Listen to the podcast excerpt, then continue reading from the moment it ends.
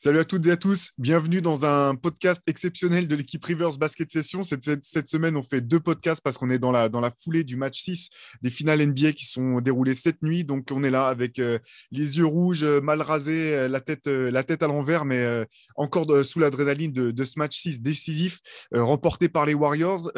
quatrième titre pour cette équipe de, de, de, Golden State avec Stephen Curry et tout l'essentiel du groupe, le même noyau. Une finale qui aura été malgré tout euh, disputé. On, au début, on ne savait pas trop. Certains avaient pronostiqué euh, au sein de notre rédaction, en tout cas, 4-1 euh, pour les Warriors, 4-2. ça aurait très bien pu aller en 4-3. Finalement, ça a été une, série assez incertaine jusque finalement, euh, on va en parler, je pense, à partir du match 4, où ça a commencé à vraiment, euh, la, dynamique a, changé. Euh, comme toujours, je suis rejoint par Shai Mamou, Antoine Pimel, pour, bah, compléter voilà, notre analyse de, ce match, de cette finale, et puis parler un petit peu des perspectives d'un côté comme de l'autre, du côté de Boston, du côté des Warriors. Première question tout bêtement, Antoine, Shai, est-ce que ce match 6 c'était, a eu le scénario que vous imaginiez? Est-ce que vous avez été surpris par des choses en particulier? Comment vous avez vécu ce, ce Game 6 bah, On avait un peu parlé euh, entre nous, Théo, euh, l'autre jour. Euh, pour le coup, là, ça s'est un peu passé comme, comme on l'avait prévu, c'est-à-dire dans la lignée, un peu dans la même dynamique des derniers matchs avec les Warriors qui avaient vraiment. On avait l'impression qu'ils avaient que leur fameuse marge d'avance était vraiment confirmée là après, après un début de série un peu plus compliqué. Et bah là, voilà, je pense qu'on a, vu qu'ils étaient, étaient au-dessus en termes de confiance, de, de physique, encore une fois, on l'a répété dix mille fois, mais euh, et, et, ouais, ce, là, ce Game 6 n'a pas été ultra surprenant, même s'il a quand même encore été disputé. Que, moi, je me suis demandé à un moment si les Celtics n'allaient pas. Euh, bah, je ne sais plus vers, quelle, vers quelle, heure il était. Antoine m'envoie Bon, bah, c'est bon, c'est terminé. Euh, en gros, on peut préparer, on peut préparer les articles. Et puis là, on voit Boston qui commence à grappiller un petit peu, à revenir sous les 10 points. Je me suis dit, ils vont encore le faire, ces cons-là, on va se taper un match 7 euh, et, ça aurait été bien, hein, c'est pas grave. Mais... Donc il y a cette phase-là, mais sinon, j'ai là pour le coup euh, moins d'incertitude que sur les matchs précédents et, la logique euh, de ce qu'on a vu récemment à respecter. Moi, je tiens déjà à m'excuser. Hein. on vient de m'enlever les dents de sagesse, donc j'espère que j'arriverai à articuler et que vous arriverez à me comprendre. je m'excuse pour ceux qui ont la vidéo, ça ne doit pas être très joli à regarder. C'est Robert euh, Williams de, de, l'équipe Rivers, Antoine. Ouais, ouais, Laissez mes présents. C'est dur. Ouais, ouais, je suis plus dur que Andrew Wiggins et Draymond Green, les gars. il ne veut pas nous le dire, mais en fait, sa, tentative de faire euh, fake Clay Thompson, euh, il, s'est fait arrêter par la, par la sécurité à, Golden State. Ils l'ont un peu molesté. Et voilà, c'est là, c'est la, version officielle, là seulement. Le, un peu alors. Mais ouais, sinon, concernant le match, non, pas surpris que j'avais aussi une idée d'un scénario à peu près dans ces idées. Et même je dirais plus globalement, la série, le déroulement de la série, euh, c'est pas pour flamber, mais ça rejoignait un peu ce que j'avais imaginé, anticipé. C'est-à-dire que bah, déjà, j'avais le bon score et le bon MVP. J'ai mis 4-2 et MVP Curry. Mais je voyais bien euh, ouais, quatre premiers matchs où ça se renvoie un peu dans les cordes et après les Warriors qui prennent le dessus. Un sur l'expérience, deux sur la rotation, la profondeur. Et là, on l'a vu, c'est notamment pour moi le, un des gros trucs des deux, derniers matchs, pardon, c'est que Boston, il n'y a plus aucun banc. Mm. Il n'y a plus rien, il n'y a plus d'apport ni de Derrick Williams, ni de Grant Williams, euh, White, pardon, et Grant Williams. Euh, donc trop limité. Euh, du coup, oui, je ne suis pas surpris du déroulé. Je me, doutais que les Warriors seraient sérieux. Je me doutais que Draymond Green ferait un gros match. Et il a fait un gros, gros, gros match. Je pense même que c'est l'homme du match.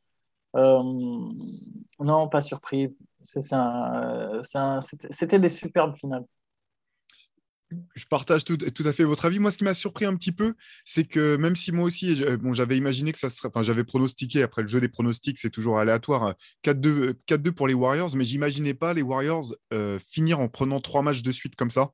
C'est vrai que moi, c'est ça que, je retiens. Euh, euh, tu parlais du fait que le match était. Il un moment même où Boston commençait à continuer à revenir, même tard dans le match. Et j'ai l'impression que finalement, je vais reprendre une notion euh, que j'ai entendue JJ Riddick euh, euh, utiliser. Il parlait de comment dire d'endurance, d'endurance de, de compétitivité en fait. Et pour, pour, parler des Warriors, en disant qu'ils avaient ça en, eux. Et ce qui était fou dans ce match, c'est qu'à 2 minutes, 2 minutes 30 peut-être, Boston a encore l'occasion de faire un stop pour essayer de repasser sous, peut-être rejoindre les 9 points ou quelque chose comme ça. Et il y a un rebond offensif qui laisse complètement passer. Personne ne va chercher ce rebond. Les Warriors récupèrent la balle, passent dans le corner pour Andrew Wiggins, tire à trois points. Et là, c'est là, c'est vraiment mort à ce moment-là. Mais jusqu'à ce moment-là, on sent finalement le match aurait été encore. Je dis pas que Boston aurait pu le gagner, mais ils, auraient encore pu essayer vraiment de le, contester aux Warriors. Et, à ce moment-là, on a senti, enfin moi c'est l'impression que j'ai eue que finalement les, Celtics en pouvaient plus et qu'ils étaient épuisés. Et je parle pas simplement de physiquement, ça on en a parlé tout au long de la série, mais mentalement, en termes de ressources psychologiques, de, combativité, de combativité ils, étaient épuisés. Ils ont été épuisés par cette équipe des Warriors. C'est décourageant, c'est décourageant quand tu vois euh, une équipe qui, qui, propose quelque chose à tout ce que tu, ce que tu fais en termes défensifs, offensifs. Euh, en plus du, encore une fois, c'est pas à négliger le, la fraîcheur physique. Voilà, ça s'est vraiment senti. Je pense que sur les deux dernières minutes du match, même Marcus Smart, et c'est là que ça m'a choqué en fait, même Smart, euh, sur son langage corporel, on voyait qu'il n'y croyait plus, tu vois, et qu'il a, qu'il lâchait l'affaire. Moi, j'ai. Alors, je, je, suis d'accord. C'est pas que je suis pas d'accord avec ce que tu as dit, c'est juste que j'avais une autre lecture. Moi, j'ai l'impression que le, run, là, pour moi, c'était que de l'orgueil, plus qu'une vraie.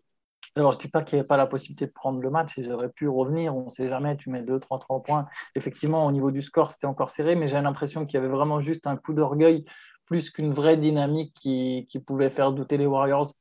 Euh, comme tu as dit, Chai, ouais, j'avais envoyé assez tôt de, dans le groupe le fait que bon, c'est bon, c'est plié. Moi, pour, pour vous dire, j'ai commencé à écrire euh, mes papiers, euh, je crois, milieu du troisième carton. quoi. Avant-hier. le meilleur sens de l'anticipation, lecture de jeu, Non, euh, j'avais l'impression qu'il y, avait, il y avait un coup d'orgueil, mais j'ai l'impression que le shift, le shift pardon, il s'est fait dans le game 4 ah avec les 43 points de Stephen Curry. J'ai l'impression que c'est vraiment là, c'est ce match-là où voilà, tous les autres Warriors sont pas ouf sur ce game mais Curry sort une performance folle et, les Warriors le prennent. Et j'ai l'impression qu'à partir de là, ça s'est écroulé. Un peu comme les Suns l'an dernier, au final, ils perdent trois matchs de suite, voire quatre. Quatre oui. de suite de suite Ouais. Et voilà, il y a un moment, quand la dynamique, il y a du momentum qui se crée, avec l'expérience, la profondeur, etc., ça, ça, ça, ça, pardonne plus. quoi. Et j'ai l'impression que vraiment perdre le Game 4, c'est là où les Celtics perdent la série. Et, derrière, attends, et, puis donc tu as ce Game 4 là où, euh, bon, ok, tu as Curry qui fait un match fou et tout. Et puis tu as derrière où Curry fait pas du tout un match fou en termes d'adresse à trois points. Dans le reste, il a été bon, on en a déjà parlé, mais et, ils perdent quand même. Donc c'est ça. Moi, je pense que le découragement, il est, et mine de rien, les Celtics ont une espèce cette endurance de compétitivité et je trouve quand même qu'ils l'ont gardé longtemps et que c'est assez admirable en fait. Parce que comme on avait dit avec Théo l'autre jour, euh, il y a beaucoup d'équipes à mon avis qui rapidement auraient lâché, auraient pris un 4-0 ou un 4-1 euh, dans ces conditions avec euh, des joueurs diminués comme ça et un tel adversaire.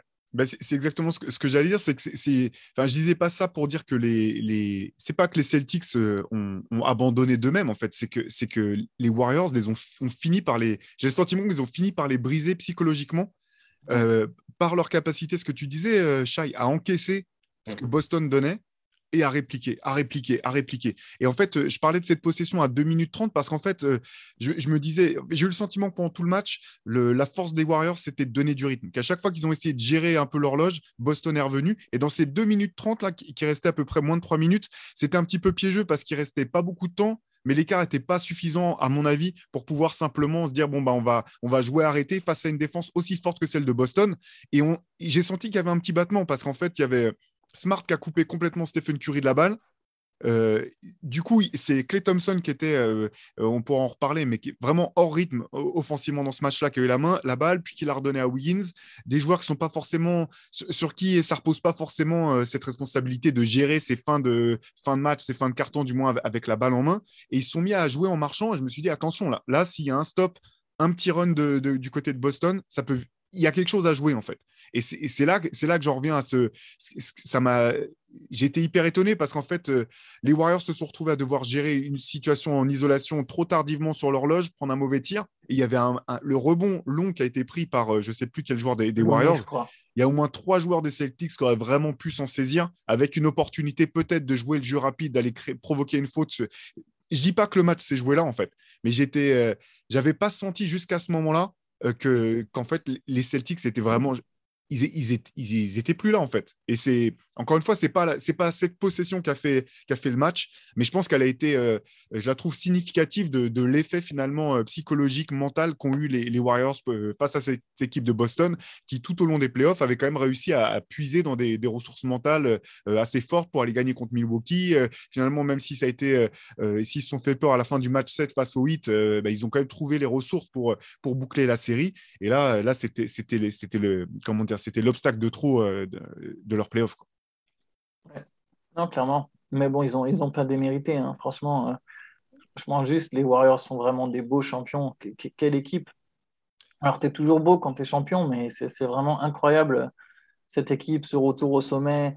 Draymond Green qui, qui réenclenche le truc, Clay Thompson, les jeunes qui apportent.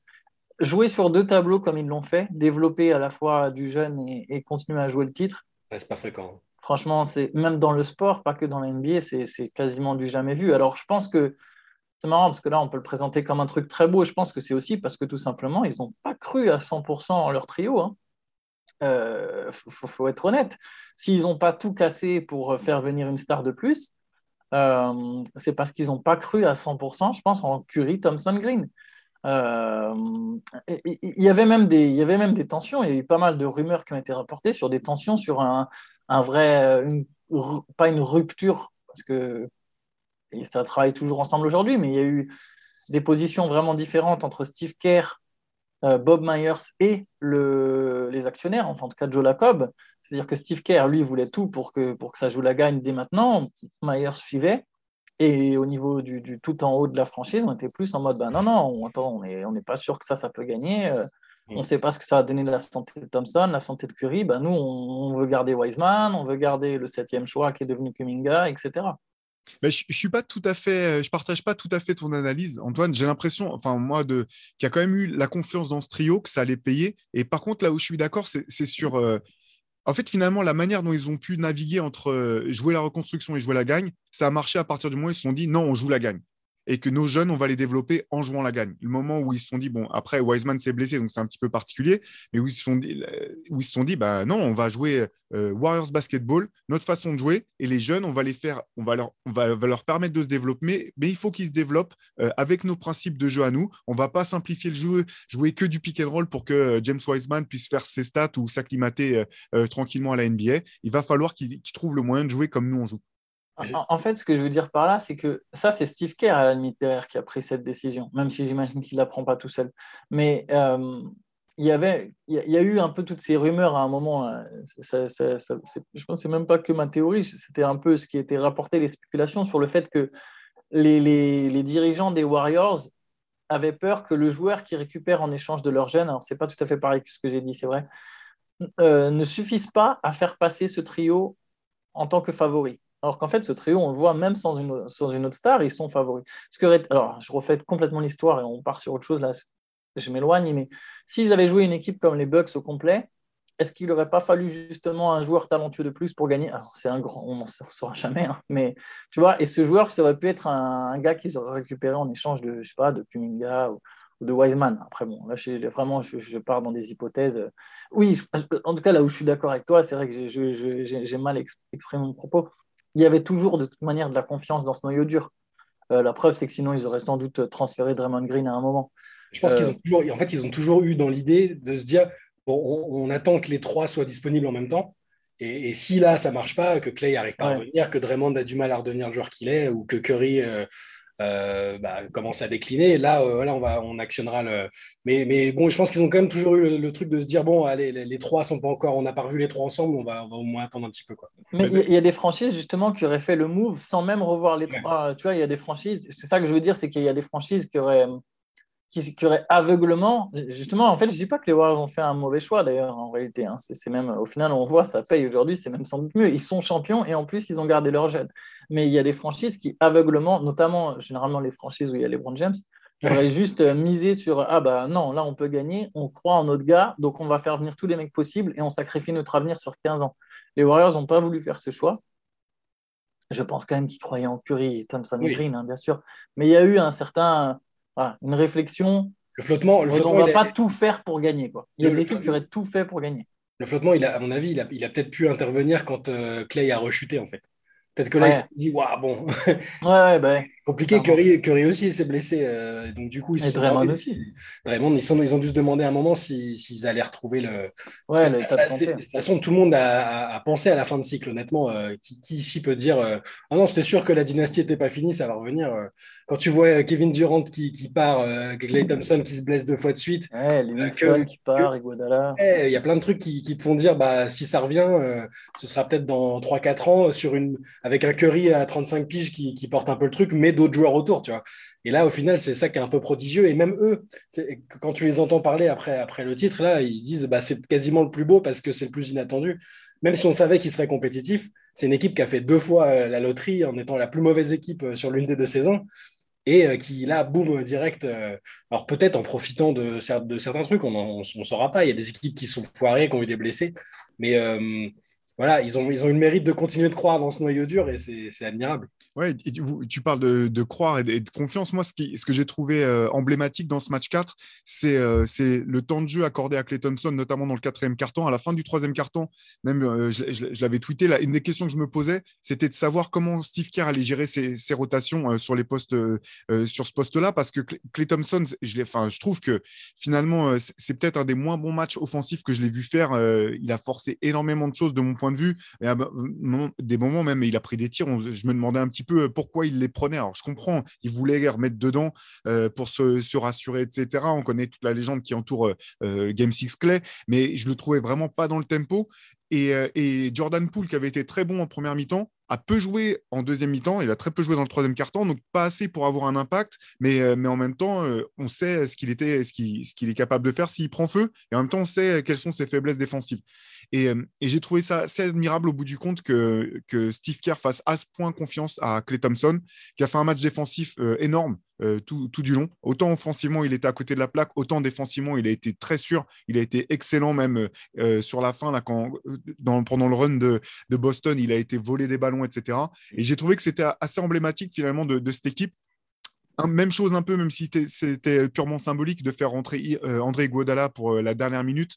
Voilà, c'est on sait que c'est pas le monde des bisounours, on sait que les Warriors sont une équipe, euh, euh, voilà, une professionnelle comme les autres, que c'est pas euh, simplement le, fameux truc de la loyauté des grandes familles dans le sport professionnel. On sait bien que c'est un, un, mirage, mais malgré tout, je trouve que cette finale et ce match euh, représentent un petit peu tout ce qu'on peut trouver de, positif dans cette équipe des, Warriors, des Warriors dans la manière dont elle, est, gérée, dans la manière dont manifestement le groupe euh, vit, euh, s'entretient. Je veux dire, à la fin, même chose sur le podium, de voir la joie des joueurs des Warriors au moment où la présentatrice passe le micro à Andrew Wiggins.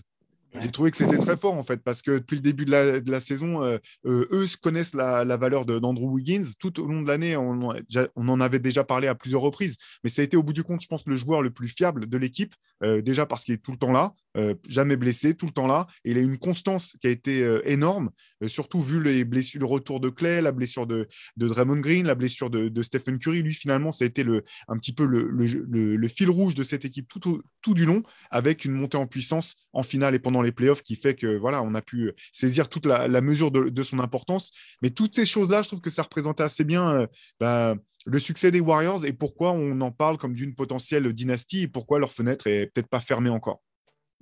Il y, a, un what if euh, amusant, enfin amusant, non, pas, amusant en fait, mais si, si Wiggins refuse, admettons, Wiggins refuse de se faire vacciner, euh, alors c'est pas, il y avait la même réglementation à San Francisco qu'à New York, euh, tu sais pas quel, quel remous ça fait en interne avec les Draymond Green et tout, qui, qui à mon avis l'auraient mal vécu. Je pense qu'ils ont, ils sont, ils ont, ils sont quand même allés assez fort pour le convaincre parce qu'au début, il était parti en mode euh, euh, non, non, c'est motif religieux. Il a essayé d'obtenir une dérogation de la NBA quand même. Hein. Donc on ne sait pas comment ça aurait tourné si la saison elle tourne de la même manière, si Wiggins ne joue pas ou, ou qu'il manque 3-4 mois jusqu'à ce que la, la, réglementation change. donc c'est une, décision hyper importante au final.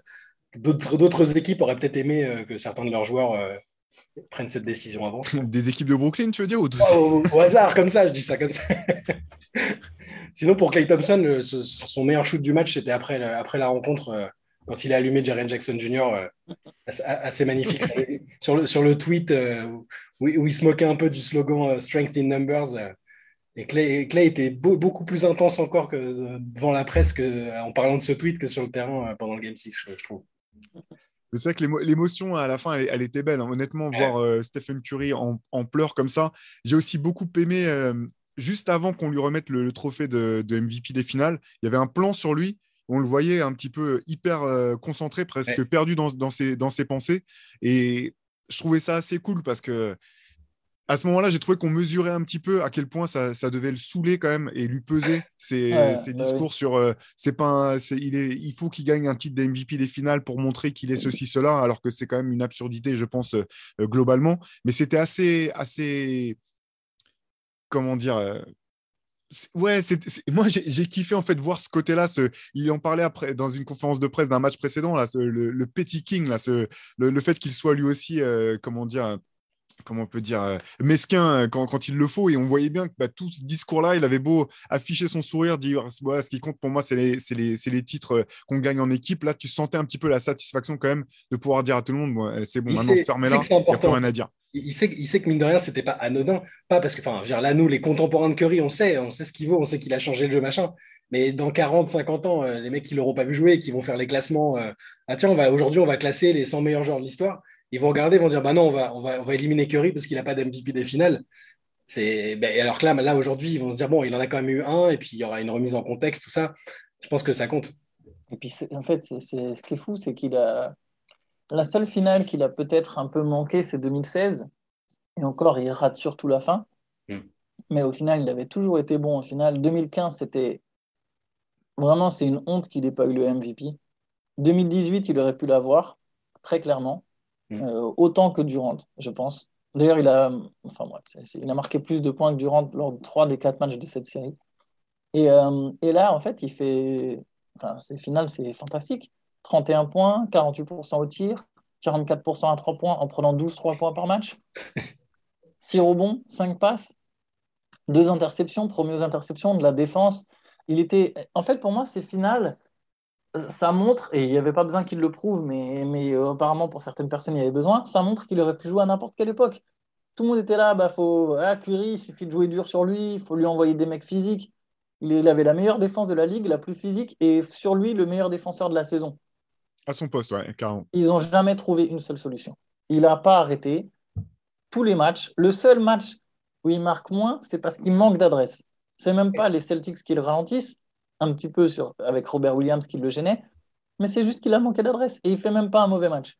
Il a été excellent, il a été exceptionnel. En, défense, on a, pendant des années, on a dit Ah, bien joué les Warriors de réussir à planquer euh, Curry sur, le, sur, les systèmes. Euh, et, là, il, je dire, il ça fait quelques années qu'il s'est vraiment étoffé physiquement et que dans la, même dans la, dans la compréhension avec l'expérience euh, collective, la, défense, la défense collective, il est, devenu, il est devenu plus que correct en fait. là, sur ses finales, il est excellent en défense en fait.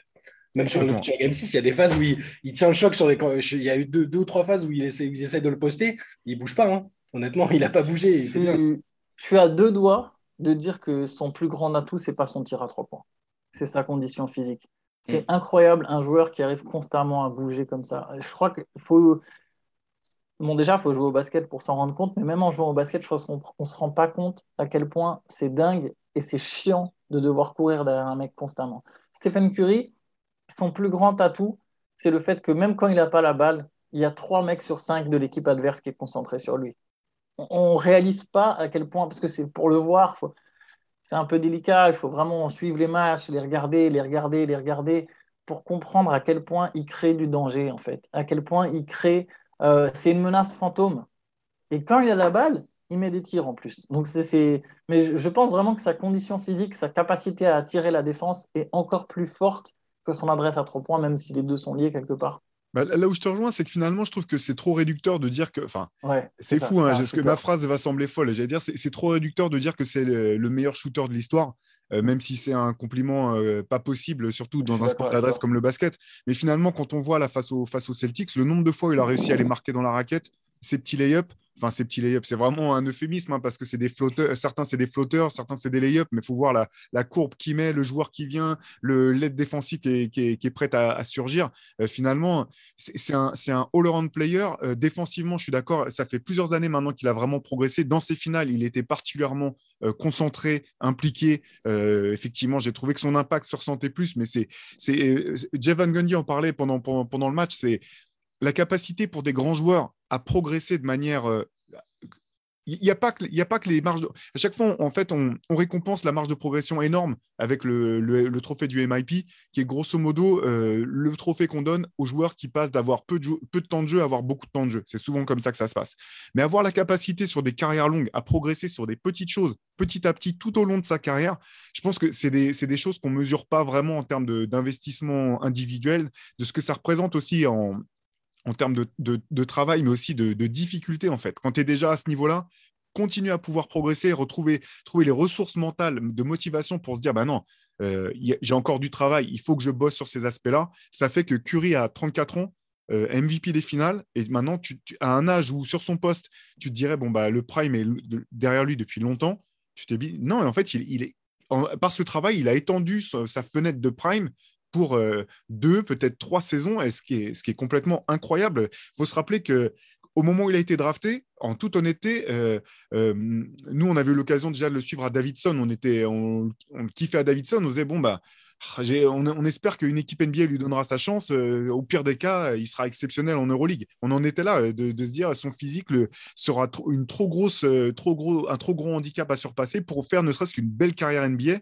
Et derrière, il fait une carrière de Hall of Famer sans conteste. C'est incroyable. Ce qui est, ce qui est fou, c'est que après, je vais peut-être spoiler un peu, c'est peut-être l'occasion de parler du MOOC qu'on va sortir, mais euh, à un moment, vous verrez dans la table ronde, on parle un peu de, ça parle de, pas mal de Curry. Et en fait, euh, tu, parlais d'époque, de, style de jeu, de qualité qu'il a développé. Euh, s'il n'avait pas développé certaines qualités, outre, autre que le tir et les déplacements, bah, ce serait devenu JJ Redick. c'est un énorme compliment parce que c'était un énorme shooter, un, un, mec au niveau de la course et des, du mouvement qui était déjà fou. Euh, mais grâce à la manière dont il a travaillé et sans doute les gens qu'il a rencontrés dans sa carrière, bah, c'est devenu, euh, c'est devenu Stephen Curry. Quoi. il n'y a pas un joueur comme lui. Mm. Il est complètement unique. Il n'y a pas un joueur qui. Tu vois, Kobe Bryant, quelque part, euh, tu peux le rapprocher à Michael Jordan. Tu vois, il y a des intérieurs légendaires, tu, peux les comparer. Il n'y a pas un joueur que tu peux comparer à Stephen Curry. C'est impossible. les LeBron James, c'est unique aussi.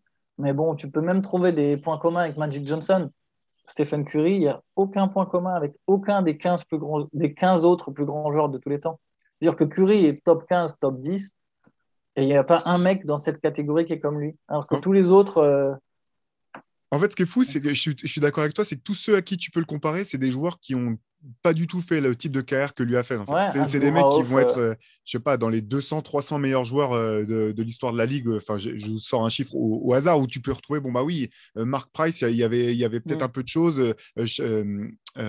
Mahmoud, Mahmoud Abdouraouf, pareil, c'était peut-être des précurseurs qui ont, donné, donné une idée de ce que pourrait devenir Stephen Curry, mais jamais tu dis que, que c'était de, ce niveau-là. C'est ça, qui est, ça qui est incroyable. Et bah, même chose, c'était quand même Enfin, ces larmes, euh, c'est toujours, c'est toujours euh, émouvant hein, les larmes d'un champion, euh, mais là on mesurait quand même le travail, la difficulté que ça avait dû être ces deux dernières saisons, être blessé, devoir repartir du bas, comme tu disais Antoine, pas vraiment savoir dans quelle direction allait l'équipe. Est-ce que c'était vraiment, est-ce qu'il est-ce qu'au bout du compte il y aurait encore la possibilité de jouer des titres? On a mesuré tout ça. Je pense que ce que tu disais sur Draymond Green, c'était, c'était très vrai. Sur les deux derniers matchs, il a été extraordinaire dans l'activité. Sur le match 5, alors, euh, pareil, dans le MOOC, là, qui est le, le, MOOC Rivers qu'on vient de boucler, là, qui, que vous pouvez précommander dès maintenant sur Basket Session, qui est sur les, playmakers et le playmaking, il y a cette question dans, notre table ronde de savoir aux Warriors qui est vraiment le, playmaker numéro un entre Stephen Curry et Draymond Green.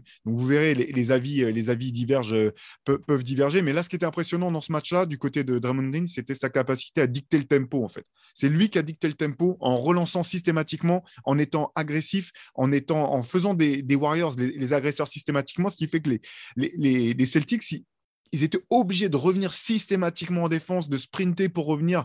Euh, à chaque fois qu'ils poussaient le ballon, euh, notamment au début de match, c'était vraiment impressionnant. Et ce, qui est marrant, c'est que quand on avait fait la preview de cette finale, on disait bon, bah, l'avantage physique, il est du côté des Celtics. Pas en termes, bien sûr, ils sont, ils sont fatigués, ils ont un avantage de taille, ils ont un avantage de, euh, vraiment physique, de, de, brut, voilà, de, de physicalité, enfin, physique, c'est pas un terme, mais de, de, physique par rapport aux Warriors.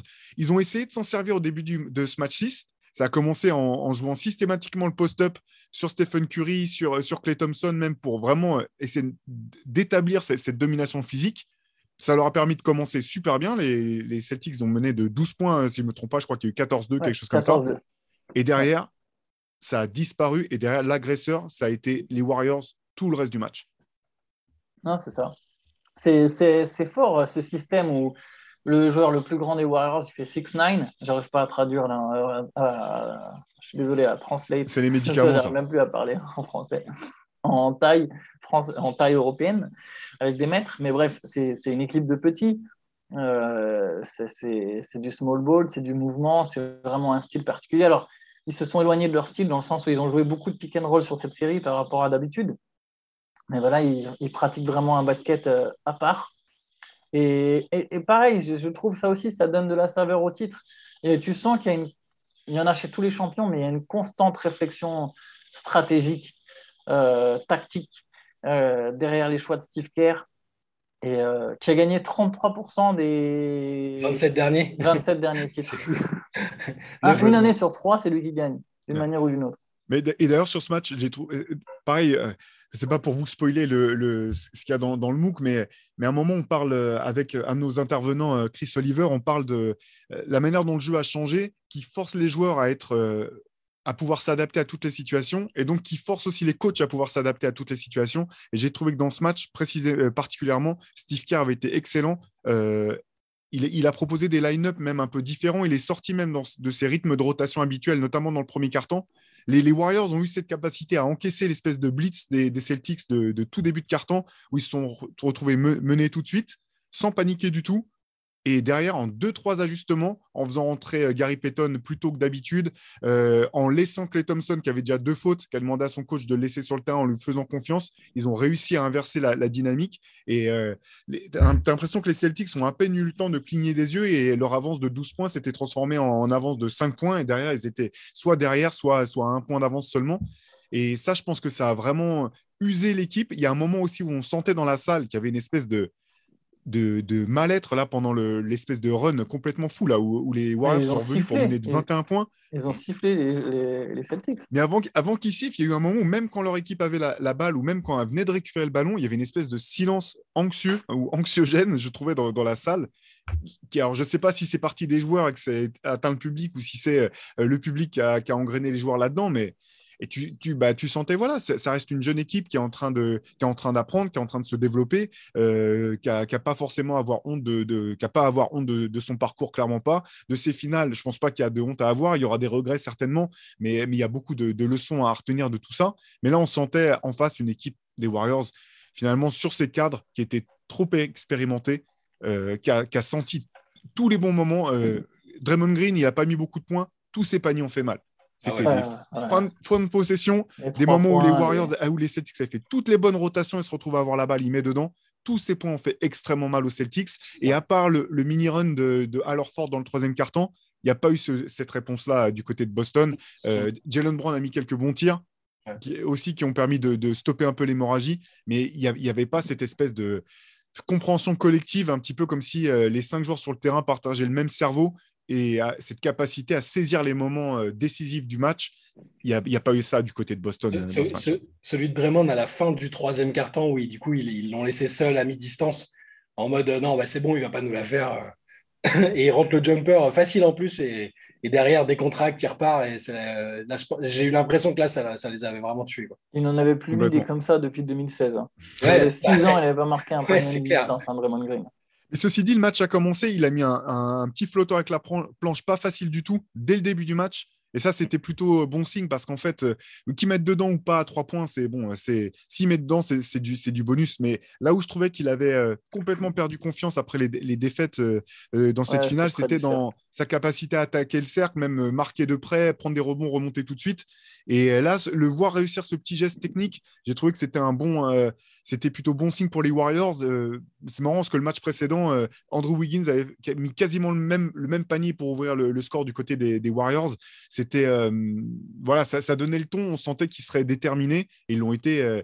Et c'est vrai qu'ils ont été impressionnants. Je pense qu'on peut parler quand même un petit peu de, Boston. Il faut parler de Jason Tatum. On est obligé d'aborder son, son, sujet. Bon, c'est dans, le podcast qu'on a fait mardi avec, euh, avec Shai, on se disait, euh, mercredi avec Shai, on se disait, bon, maintenant, il lui reste un gros match. C'est sûr qu'il a un gros match en stock, il en a les capacités.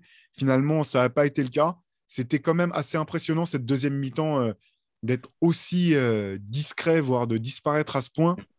Je ne pense pas que ça soit alarmant pour la suite. Ça reste un jeune joueur qui est en train d'apprendre, mais c'est un petit peu comme s'il avait, après avoir fait deux grands bons en avant pendant ses playoffs, il faisait quand même un petit un pas en, un pas en retrait, euh, j'ai l'impression, dans, sa capacité à, se montrer à, la hauteur de l'événement.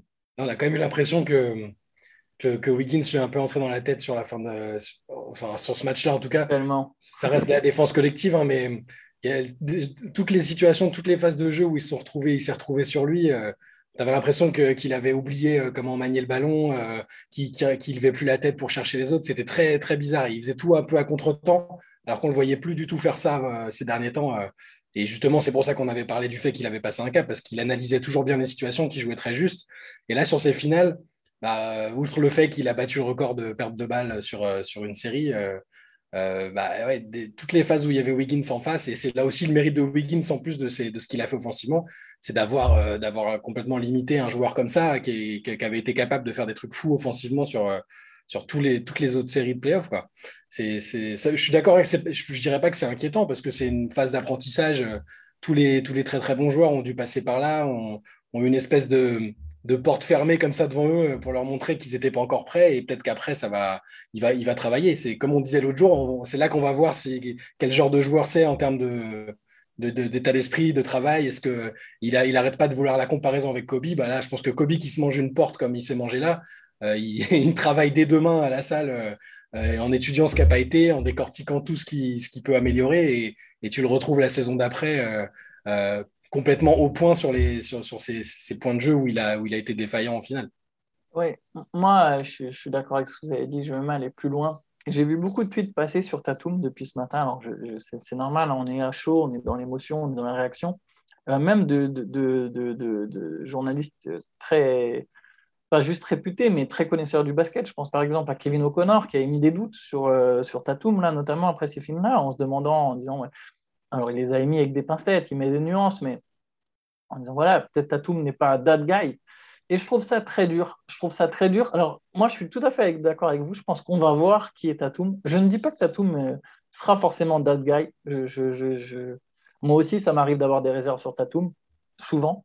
Par contre, j'aimerais juste quand même pointer du doigt un truc. Euh, LeBron James, ses premières finales, je vous donne les stats 22 points, 35% au tir, 20% à 3 points, 6 rebonds, 7 euh, rebonds, 7 passes. 6, turnovers de moyenne. C'est pire que ce qu'a fait Tatum, euh, ce qu'a fait Tatum sur cette série. C'est-à-dire que il n'y a, même pas photo. Enfin, je veux dire, les stats de Tatum, purement statistiquement parlant, sont meilleurs sur cette série que celles de LeBron lors de ses premières finales. LeBron avait deux ans de moins. Je ne vous dis pas que Tatum va devenir LeBron. On n'est pas sur le même talent, on n'est pas sur le même potentiel. Mais je trouve qu'on oublie très vite que, le gars joue ses premières finales qu'il n'a même pas été. Alors, il n'a pas été bon, mais il n'a pas été catastrophique, en fait, Tatum. Euh, il, a, eu même quelques très bons passages par moment durant ses. Il a été mis en difficulté par Wiggins. Pour le coup de disparaître, je peux continuer avec l'exemple de LeBron. LeBron, quatrième carton de ses deuxièmes finales contre Dallas, 2011. Il est plus vieux cette fois-ci. Il est même plus vieux que Tatum aujourd'hui. Invisible. Invisible dans le quatrième carton. Trois points de moyenne sur les quatrièmes cartons des finales 2011. Et LeBron, il a quatre titres aujourd'hui.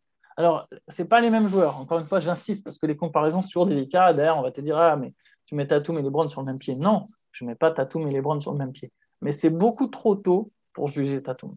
Euh, Tatum, il a 24 ans. Il joue ses premières finales. Il vient de jouer 24 matchs en deux mois. Les Celtics, ils ont joué trois matchs de plus que les Warriors. Ce que j'allais dire, il faut, voir les séries en question et les équipes qui s'est tapées. et en plus, pour le coup, Tatum, il joue des deux côtés du parquet.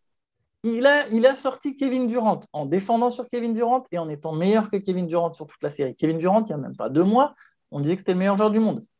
Derrière, il s'est coltiné Giannis. Au moment où Kevin Durant est sorti, on a dit bah, tiens, le meilleur joueur du monde, c'est Giannis. De toute façon, ça joue entre les deux il n'a pas été meilleur que Janis, mais il a rivalisé avec Janis.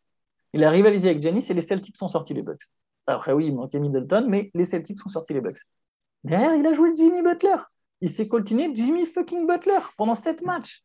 Vous imaginez l'intensité physique que ça demande? Tu te coltines Jimmy fucking Butler pendant sept matchs. C'est trop. Le, gars, il sort de tout ça, il a 24 ans, c'est ses premières finales, et on va se dire, ah non, c'est pas that guy. Bah non, on ne sait pas. Je suis désolé, on ne sait pas. Au contraire, je dirais même que c'est encourageant. Je dirais même que c'est encourageant. Et. Le truc, c'est pour, pour, euh, pour, aller pousser sur un autre thème sur les Celtics, il n'y a pas une. Je... Quand est-ce que c'est la dernière fois qu'une équipe a été championne sans un playmaker d'élite? Vu qu'on est sur les playmakers avec le mou. J'essaye là, de, en parlant de le faire dans ma tête. Déjà, je suis remonté jusqu'à 2011, il n'y avait pas. Euh, après, il faut continuer. Ouais, peut-être 2010, les Lakers. Allez. Euh, et encore, il faut, ça veut dire que tu dis que Kobe Bryant en 2010, c'est pas un playmaker d'élite? Je suis même pas sûr. Et ça joue, c'est un autre basket, et c'est le jeu en triangle. Avec Pau Gasol. Ouais, avec et Pau Gasol, playmaker d'élite. Cherche pas, il n'y a pas les, les Celtics. Tatum n'est pas encore un playmaker d'élite. Il, il a énormément progressé, 7 passes de moyenne sur cette série. Il s'en rapproche, il n'en est pas encore un. Mais pour moi, j'ai vu des progrès énormes. Alors, je suis d'accord avec toi, par contre, il y a un petit pas en arrière, bien sûr. Mais c'est ce pas en arrière qui peut te, te, faire euh, passer un cap. Il a besoin de passer un cap, de toute façon, oui, pour, pour, pour, mener les Celtics au titre. Mais il y a aussi beaucoup de potentiel. Entre, entre Robert Williams, Jalen Brown, Jason Tatum, ils ont trois joueurs de moins de 25 ans, de 25 ans ou moins. Tu mets des bons ajustements autour, tu peux vraiment faire de cette équipe une machine de guerre. Et pour les réactions à chaud, les réactions à chaud dont tu parles, comme celle de Kevin O'Connor, il faut prendre en compte que c'est des fans des Celtics en fait. O'Connor, c'est un fan des Celtics. Les mecs, ils ont grand. C'est-à-dire que euh, même si c'est quelqu'un de plutôt mesuré, il ne il fait pas non plus des. C'est pas Bill Simmons quoi. Il va pas partir en live. Euh, mais, mais ça reste des fans des Celtics et qui, qui, sont très euh, changeants d'un match à l'autre. ils vont te dire Tatum, c'est bon, c'est l'alpha guy de la ligue et derrière. Euh, bah, non, c'est pas that guy. Ils sont très, ça fait partie des, de la spécificité d'une fanbase. Et ils ont la preuve, c'est que là, voilà, ils les sifflent sur un game 6 ou d'une série et d'une campagne où ils ont été héroïques, c'est presque injuste, tu vois. Mais c'est Boston, c'est comme Philadelphie, euh, bah, New York, on ne sait plus, on sait plus parce qu'ils y vont plus, mais en théorie, c'est ça. Euh, bah, voilà, ça fait partie des spécificités. Mais là, tout ce que tu as dit, je suis complètement d'accord sur, euh, sur le mérite qu'il faut lui attribuer et, et surtout pas l'enfoncer après la série qu'il a faite. Ouais, puis c'est aussi le, storytelling dans le sport aux États-Unis où euh, si tu te foires, bah, tu es euh, sur, sur un truc ou un moment clé, bah, es, non, bah, finalement, tu n'es pas that guy, tu n'es pas le gars. Et finalement, trois ans plus tard, si tu reviens et que tu gagnes tout, on dit ah, regardez, incroyable euh, l'histoire de, de, ce joueur qui est passé par des moments très sombres pour finalement. c'est toujours ce storytelling en, en, en comment dire en continu, là, là, où je suis d'accord, en fait, ce que je voulais préciser euh, par rapport à ce que tu disais, Antoine, je suis d'accord, totalement d'accord avec ce que tu dis, c'est que j'ai l'impression que le, pas en recul, en fait, c'est pas forcément Jason Tatum qui l'a fait, c'est nous, notre compréhension de quel joueur c'est, en fait. À un moment, je me suis dit, on, se l'était dit avec Shai, bon, bah, une, des choses que, j'ai retenues des, des playoffs jusqu'à la finale, c'est que maintenant, euh, Jason Tatum, c'est devenu le joueur qu'on pensait qu'il pouvait, qu'il pouvait être il a passé un cap, il, a accédé ce statut. Et finalement, c'est dans cette certitude, j'ai l'impression qu'il y a un petit pas, qui est, un petit pas en, recul qui a été fait. Ça ne veut pas dire que lui a fait un pas, un pas en recul. Euh, la comparaison que tu fais avec, les, avec le band, je trouve, trouve vraiment intéressante, notamment parce qu'à la fin, tout à la fin du match, il y a une image qui m'a fait penser justement à la première finale de LeBron avec les Spurs. Où on voyait André Godala qui allait essayer de, consoler Jason Tatum. On ne sait pas ce qu'il lui disait, mais manifestement, on peut imaginer qu'il lui disait quelque chose comme T'inquiète pas, euh, la suite, elle sera pour toi, euh, euh, les années à venir, elles seront pour toi. Exactement comme cette image qu'on avait vue de, Tim Duncan avec LeBron dans, dans les travées. Alors, c'est pas les mêmes joueurs, c'est pas les mêmes statuts forcément, euh, mais il y, avait quand même ce côté-là. Euh, je pense qu'effectivement, vu sa trajectoire et son talent, je vois pas comment il pourrait pas revenir plus fort parce que il y a deux choses qui se sont passées. Je pense que les Warriors ont montré à la fois des failles techniques dans son jeu sur lesquelles il peut travailler, notamment dans son attaque de cercle. Euh, après, la défense des Warriors, elle est d'une intelligence monumentale. Finalement, c'est c'est normalement au basket, c'est le joueur qui a la balle qui a l'avantage. C'est lui qui sait ce qu'il va faire. La défense doit réagir. La défense des Warriors, j'ai trouvé que dès qu'un joueur de Boston attaquait le cercle, c'est la défense des Warriors qui prenait l'avantage en forçant l'attaquant à réagir. Et, ils ont poussé quasiment tous leurs joueurs majeurs, euh, Jalen Brown, Jason Tatum, euh, Derrick White aussi, à être tout le temps, dès qu'ils attaquaient le cercle, à devoir se poser tout un tas de questions et à déjouer. Et l'autre chose, c'est que j'ai eu le sentiment que que Jason Tatum avait perdu confiance dans ses qualités offensives, dans le sens où quand il pénétrait, il ne cherchait que la faute. Combien de fois, franchement, on l'aura vu dans toutes ces finales, tenter sortir le ballon, sortir les bras en, espérant se faire accrocher et après, il n'y a pas le coup de sifflet, se retourner vers l'arbitre. J'ai eu le sentiment qu'il avait, il avait perdu de vue l'idée de, d'essayer d'abord d'aller marquer. Et après, si tu as le coup de sifflet, bah, très bien, il y a faute, tu as, marqué et tu as le coup de sifflet. J'ai eu l'impression qu'il partait un peu comme, comme James Harden, simplement à la, pêche aux fautes. Et face à une équipe aussi disciplinée que les, Warriors, je vais revenir vite fait sur, sur, sur Andrew Wiggins. Sa qualité d'appui, son contrôle et son équilibre défensif, c'est vraiment, fantastique. Les, fois, j'ai une image là où il vient faire un close-out sur, euh, sur Jason Tatum, il revient en sprint, il arrive à s'arrêter au centimètre près. Du coup, Jason il n'a il, il, a pas sauté, il n'a pas dépassé Jason Tatum. Donc, Tatum doit se retrouver à, essayer de, l'attaquer alors qu'il est complètement coincé dans le corner avec la ligne de, touche derrière lui. Finalement, il met le, il met le pied en touche de, mémoire. Ça, c'est des choses qui. On voit jamais des highlights dessus. On ne verra pas un top 10 des, meilleures actions défensives d'Andrew Wiggins des, des, finales, autre que s'il met un contre monstrueux. Mais mais voilà, c'était une masterclass euh, défensive euh, face à laquelle euh, Jason Tatum s'est retrouvé, retrouvé. Donc ça aussi, là aussi, je te rejoins Antoine, il y a, matière à, être optimiste pour la suite pour Boston et pour Tatum. Je ne vois pas. là, il y a la déception. il y a bien sûr beaucoup de regrets, je pense, mais je n'imagine pas ne pas repartir en salle de vidéo pour voir ce qui n'a pas marché à la salle avec ses préparateurs physiques, ses préparateurs individuels pour bosser son jeu. Je pense que voilà, le meilleur est à venir pour Tatum. Je l'imagine bien aussi euh, aller taper à la porte de Brad Stevens pour réclamer un banc de touche un peu plus large euh, l'année prochaine.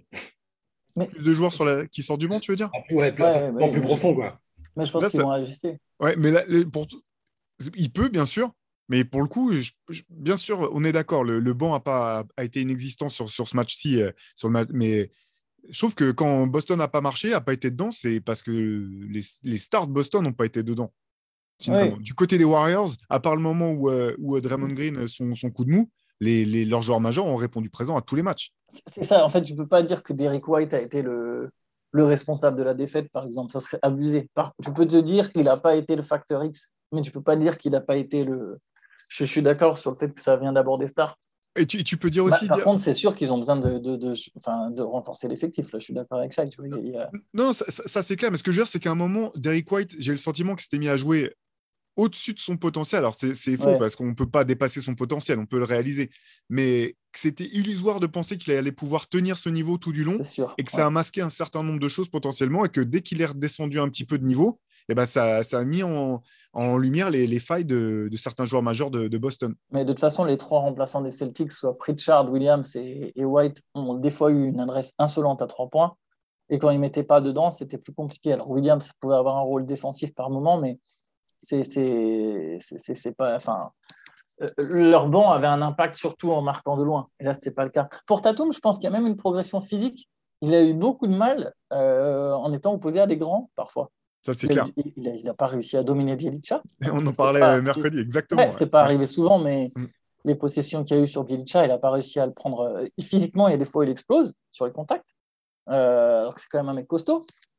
Donc, je pense qu'il y a il y a même un travail physique. Ce ne sera pas le gros de son évolution, mais physiquement, c'est encore un mec qui peut prendre de la force au niveau du, torse, du, haut du corps, et qui peut finir plus facilement. Justement, tu parlais de, tu vois, des, des demandes des lancers francs. S'il arrive pleine balle à un moment, euh, si à un moment le gars il a, il a vraiment une force euh, haut du corps euh, qui fait que quand il rentre, c'est l'adversaire qui explose et pas lui, ça, ça, ça, peut être autre chose. Je pense qu'il y a vraiment des marges de progression intéressantes. après, ça va être une c'est toujours délicat à dire, une histoire d'intelligence de jeu. Je ne parle pas d'intelligence euh, humaine, mais vraiment d'intelligence de jeu, de progression. Ça, va jouer un peu là-dessus, de voir euh, euh, mental jusqu'où il peut aller. Mais, en tout cas, c'est encourageant. Hein. Oh, et, pareil, on parle de Tatou, mais Jalen Brown, alors il n'a pas été bon tout au long des finales. Il y a des moments où il a, pas été, où il a été mauvais, notamment sur le Game 5. Mais il a été très solide c'est quand même une star, quoi. Ils ont, ils ont deux stars. Ils ont, ils ont vraiment deux stars. Jalen Brown, c'est, c'est, costaud, quoi. Le, c'est, le, le, meilleur marqueur de Boston sur la série. Euh, et, et, et c'est pas comme si les Warriors avaient que un stopper, ils ont plusieurs stoppers. Donc lui aussi, c'est coltiné du lourd. Et c'est mangé Draymond Green, Gary Payton. Ça a souvent été le détonateur pour, pour Boston. Ouais, ouais, ouais. Dommage, il manque de régularité un peu. Mais, euh, mais lui aussi, il a du potentiel. 25 ans, c'est, il, est déjà, bah, il est déjà à la hauteur des attentes, voire peut-être même un peu au-dessus, en fait. Euh, là, il y a vraiment deux All-Stars.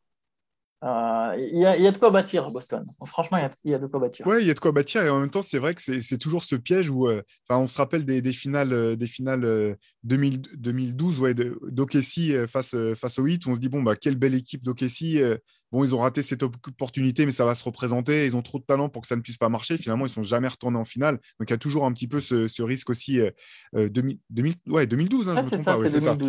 donc, il y, a toujours, il y a toujours ce risque. C'est vrai que le, talent est là du côté de Boston. je suis d'accord. Hein, il, y a, il y, a vraiment de quoi être ambitieux. il y aura aussi d'autres équipes à l'Est qui seront ambitieuses l'an prochain. Il y aura les Bucks au complet, Miami, certainement. Brooklyn. sûr qu'ils reviendront avec un autre, un autre visage, Brooklyn, etc. Donc, rien n'est acquis. Mais effectivement, il y a de quoi, il y a de quoi être enthousiaste malgré tout, malgré la défaite. je voudrais qu'on parle brièvement un petit peu des Warriors parce que là aussi, il y a des questions qui se posent pour, pour, pour l'avenir. Finalement, on a vraiment le sentiment que, vu leur performance cette année, il y a une fenêtre qui, bah, qui reste ouverte plus, plus longtemps que prévu. Quel est, votre sentiment? Alors, bien sûr, là, c'est à chaud, hein, ils viennent de gagner le titre, etc. pour, pour les deux, trois années à venir, qu'est-ce que vous voyez? Qu'est-ce que, qu'est-ce que les Warriors peuvent espérer, selon vous? Euh, euh, je ne vais pas répondre de suite à ta question, je, je vais digresser un peu. Il y a une question financière qui se pose. Euh, sur qui il garde Est-ce qu'il garde tout le monde? Est-ce qu'il garde Poole et Wiggins? Est-ce qu'il garde Wiggins et Green?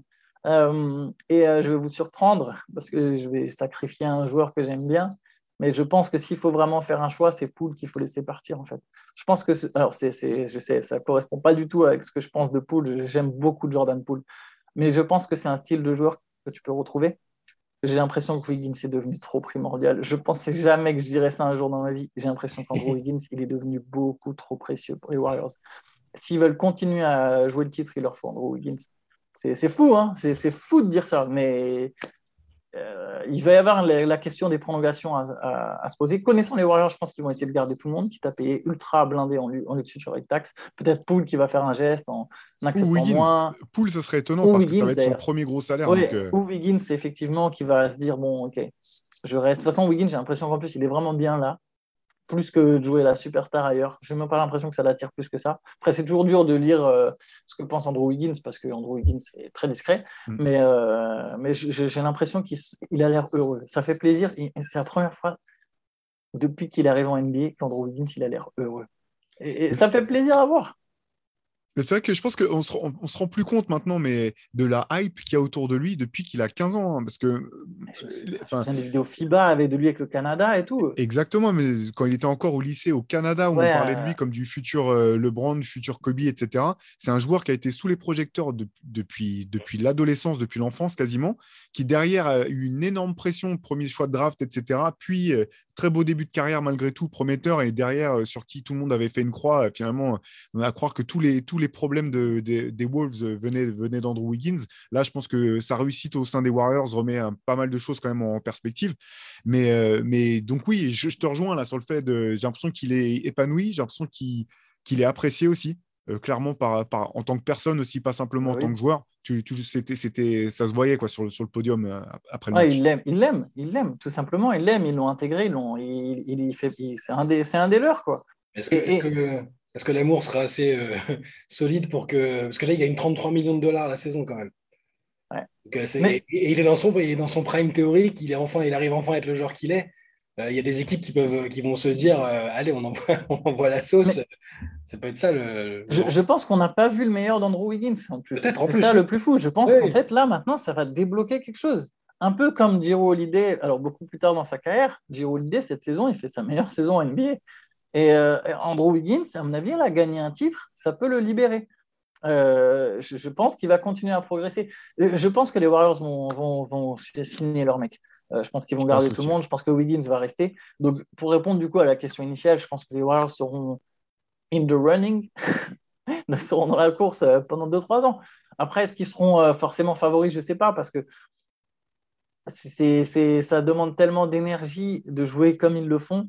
C'est une telle débauche d'énergie. C'est, tu t'exposes à ne pas pouvoir gagner deux ans de suite. Alors, ils l'ont fait, hein, mais avec Kevin Durant.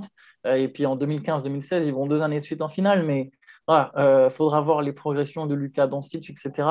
Je pense qu'ils partent favoris pour l'an prochain parce que c'est les champions en titre, euh, en supposant voir aussi ce qui se passe à l'intersaison. Mais euh, je ne me dis pas qu'ils vont dominer, qu'ils vont enchaîner trois titres de suite, là, par exemple. Mais par contre, ils seront dans la course.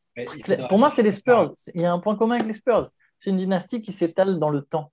Tu vois, c'est une dynastie c'est pas les Bulls ou les Lakers euh, de Shaq et Kobe, parce qu'il n'y a, a pas euh, deux superstars aussi dominantes, à part quand même avec Kevin Durant. Mais, euh, mais par contre, voilà, c'est une équipe avec la culture, avec le staff, la continuité, le noyau dur, le talent. Une superstar comme Steph, que tu peux vraiment rapprocher à Duncan. Humilité, c'est Kerr d'ailleurs qui a fait le lien entre les deux après le titre. Là, il en a parlé, il a dit ça me rappelle tout part de Steph, comme tout, par tout partait de Duncan, avec l'humilité, la confiance. Pour moi, voilà, c'est ce genre de dynastie. Truc qui s'installe pendant 15 ans. Tu vas avoir cette équipe. Des fois, elle sera éliminée au second tour. Des fois, elle va aller en finale. Elle va perdre. Des fois, elle va gagner. Mais ils seront là. Et c'est comme ça que je vois les Warriors.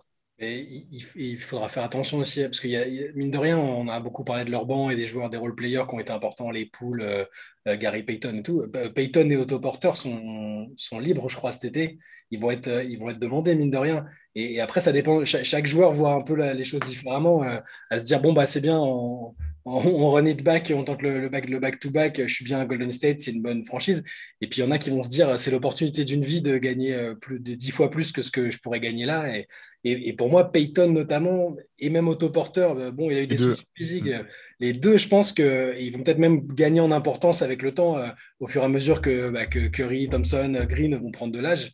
Il ne faudra pas négliger leur présence, elle est, elle est importante quand même aussi, je pense. Peyton, je pense qu'ils vont le mettre bien financièrement. Et Payton, même s'il a été ultra mis en avant, je ne vois pas une équipe lâcher un gros billet sur Payton. Enfin, je parle de gros billets, de vrais gros billets. Pourquoi? Mm. Parce que le style du joueur fait que dans tous les cas, ça sera un joueur de complément. Donc, ce n'est pas un joueur comme Poole où tu peux te dire, OK, là, il était bon chez eux, mais en fait, il a le potentiel pour devenir une star. Je veux dire, Gary Payton, le joueur qu'il est là, c'est le joueur qui va être mm. demain, après-demain, dans un an, dans deux ans. Il peut progresser, bien sûr, mais c'est pas, tu ne peux pas le surpayé en te disant peut-être qu'il va progresser chez nous euh, et devenir plus fort que son contrat actuel. Donc je pense juste que les, les, Warriors vont le mettre bien. Ils vont lui donner le contrat avec l'argent qui correspond à son rôle et il va rester autoporteur. Un peu plus le doute, mais autoporteur, il a déjà eu un gros contrat dans sa carrière. Exactement. Dans le pire des cas, ça dépendra de son goût. Donc, est-ce qu'il se dit, bon, bah, je veux rester là? Il était important, autoporteur. Il a, il a été super précieux. Moi, hein. J'aurais jamais cru que je deviendrais à ce point fan d'autoporteur et d'Andrew Wiggins. Euh, mais moi, j'ai trouvé. Euh, je, le dis à, tous les podcasts, mais il a été excellent dans son rôle. Déjà, accepter ce rôle-là, quand euh, tu pouvais, euh, quand on t'avait vendu euh, comme étant peut-être une deuxième, troisième option offensive, accepter jouer ce rôle-là et le jouer aussi bien que ce qu'Autoporteur a fait, hein, c'est vraiment pas à la portée de tout le monde. Ça montre une intelligence, une compréhension humaine et de jeu vraiment euh, à saluer. Et il a été, je, suis d'accord avec toi, ces deux joueurs-là ont été, euh, ont été euh, plus que précieux. Ils ont été indispensables au succès des, Warriors. Pour ce que tu disais, Antoine, je suis d'accord pour Gary Payton de second dans le sens et, la comparaison avec les Spurs, parce que pour moi, c'est justement, il peut être ce joueur-là dans dans une équipe intelligente comme les Warriors qui savent s'en servir. Et je pense à tout un tas de joueurs qu'on trouvait qui étaient excellents avec les, Spurs et qui après sont partis euh, dans d'autres équipes. Je pensais notamment à Gary Neal, qui était euh, gros shooter. Euh, il mettait plein de points avec les, Spurs. On disait, ah, il est vraiment fort. Il part dans une autre équipe. Et puis l'autre équipe ne sait pas s'en servir. Et derrière, limite, deux ans plus tard, tu ne sais même pas s'il joue encore en NBA ou s'il est au Venezuela. Et il y a un peu ce côté-là. Je pense que Gary Payton a l'intelligence de, de comprendre ça. Moi, je suis, je suis archi fan de ce joueur truc anodin du début du match. Il y a un moment, il y a, je ne sais plus quel joueur de, des Celtics drive. Euh, Gary Payton est juste à côté de l'action. L'arbitre siffle. Tout de suite, il lève la main. Après, tu vois le ralenti. Tu vois que c'est clairement une faute de Kevin Looney euh, qui prend la faute. Euh, dans tous les cas, il prend la faute. Mais à la fois, l'intelligence et l'altruisme de se dire bon, moi, de toute façon, je vais jouer 15 minutes. Euh, je vais jamais, je vais faire euh, six fautes. Par contre, si c'est Kevin Looney qui prend sa deuxième maintenant, ça nous met en difficulté. Tout de suite, c'est pas un coach qui lui dit ou un, coéquipier qui lui, qui lui, fait un signe. Tout de suite, il lève la main pour essayer de truquer un petit peu et, prendre la faute à la place de son coéquipier. Ça, c'est des choses, mais ça n'a pas de prix en fait au sein d'un collectif. Euh, des, mecs comme ça qui font pas d'erreur, qui défendent aussi dur, qui sont prêts à rentrer, sortir, rentrer, sortir. À un moment, mais se prend une soufflante par André Godala sur le bord du terrain. Derrière, il sort. Enfin, ça n'a pas de prix. C'est des mecs qui se laissent coacher en plus. Ouais. C'est ça. Et sa famille est de la baie. Hein. Le, papa vient de la baie, donc euh, ça, peut peut-être jouer dans le choix. J'imagine qu'il se sent bien à San Francisco et dans la baie à Auckland, tout ça. Donc, euh, peut aider dans, la décision. En tout cas, effectivement, je pense qu'il y a des belles choses. Euh, il y aura des belles choses euh, dans l'avenir des Warriors. Une des questions, voilà, vu l'âge quand même de leurs joueurs principaux, ça sera la santé avant tout. On peut le dire de toutes les équipes euh, qui jouent le titre, mais je pense que ça sera effectivement un, élément important. Ça va être intéressant de voir ce qui se passe du côté des Warriors, du côté des Celtics sur le banc, mais aussi, comme on en parlait un petit peu tout à l'heure, d'autres d'autres équipes. Dallas, ça commence à bouger. Miami, on sait que ça va bouger. Brooklyn, c'est toujours l'incertitude totale de savoir si ce qui se passera dans cette équipe, mais euh, mais, en tout cas, l'an prochain, il y a, des, il y a des, des, contenders qui vont, qui vont surgir. Philadelphie aussi, que je n'ai même pas mentionné, à voir euh, ce qui se passe de ce côté-là. Ça va être une, saison et euh, enfin, rien n'est acquis pour les deux équipes qui sortent, qui ont fini, les, ce dernier match du côté de Boston comme du côté des, Warriors. En tout cas, voilà, les Warriors, quand même, on ne peut pas ne pas saluer l'intelligence de l'équipe, de la franchise. D'ailleurs, encore une fois, au moment de, remettre les, le, titre, j'ai trouvé que c'était assez, assez fort.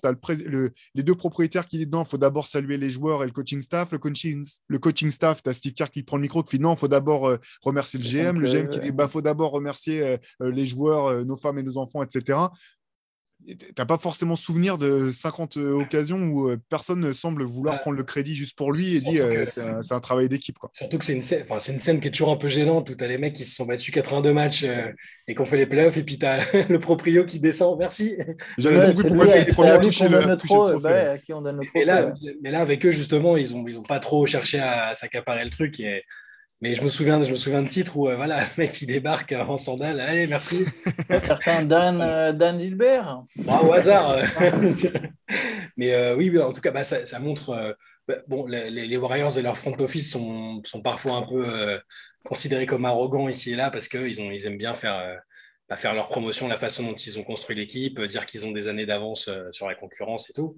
Mais euh, mine de rien, voilà, toute cette culture, de, toutes ces compétences chez des gens qui ont identifié des profils, qui continuent d'en identifier, que ce soit des, pour les joueurs dont on parlait, euh, on en parlait l'autre jour, Théo, mais Gary Payton, qui a été euh, de la, vie de tout le monde décisif cette saison, c'est-à-dire qu'ils ont coupé Avery Bradley pour garder Gary Payton, et sur le coup, ça avait, tout le monde avait fait oh, bon. 98% des équipes, voire 99%, c'est Bradley. Je pense, même si Bradley était clairement sur le déclin, plus le joueur qu'il était, euh, sur le coup, tout le monde a dit bon, et puis au final, euh, voilà ce que ça donne. Et c'est des, des, petits choix comme ça qui font que. Ah, ils font pas ce move, ils sont pas champions. Hein. Bah, Franchement, je vais jusque-là. Hein.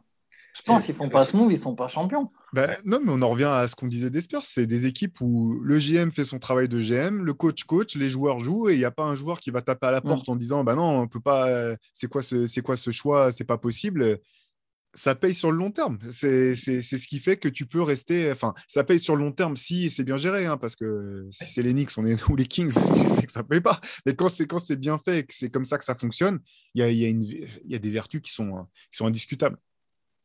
Ouais. Ah, c'est bon. Ouais, et ben nous on va finir là-dessus. Euh, féliciter encore les Warriors, féliciter aussi les Celtics qui, nous auront, quand même bah, apporté du, spectacle tout au long de ces, de ces playoffs, qui ont fait un parcours assez fantastique. Euh, toute l'actualité du, basket, ça continue sur Basket Session. Euh, bientôt la draft arrive, la free agency dans la foulée. tout ça c'est sur Basket Session au jour le jour. On vous rappelle la sortie à venir du nouveau MOOC, le MOOC Reverse numéro 10 spécial Playmaker. sur Basket Session, vous trouverez toutes les informations concernant cette sortie à venir. N'hésitez pas à le précommander dès maintenant pour être sûr de l'avoir et profiter des frais de port gratuits. Nous, on va vite faire une petite pause, se reposer un petit peu et repartir euh, euh, d'arrache-pied parce que voilà, l'actualité du basket, c'est 24 sur 24, 7 jours sur 7. Donc, on repart direct. Allez, à bientôt. À tous. Ciao. Ciao.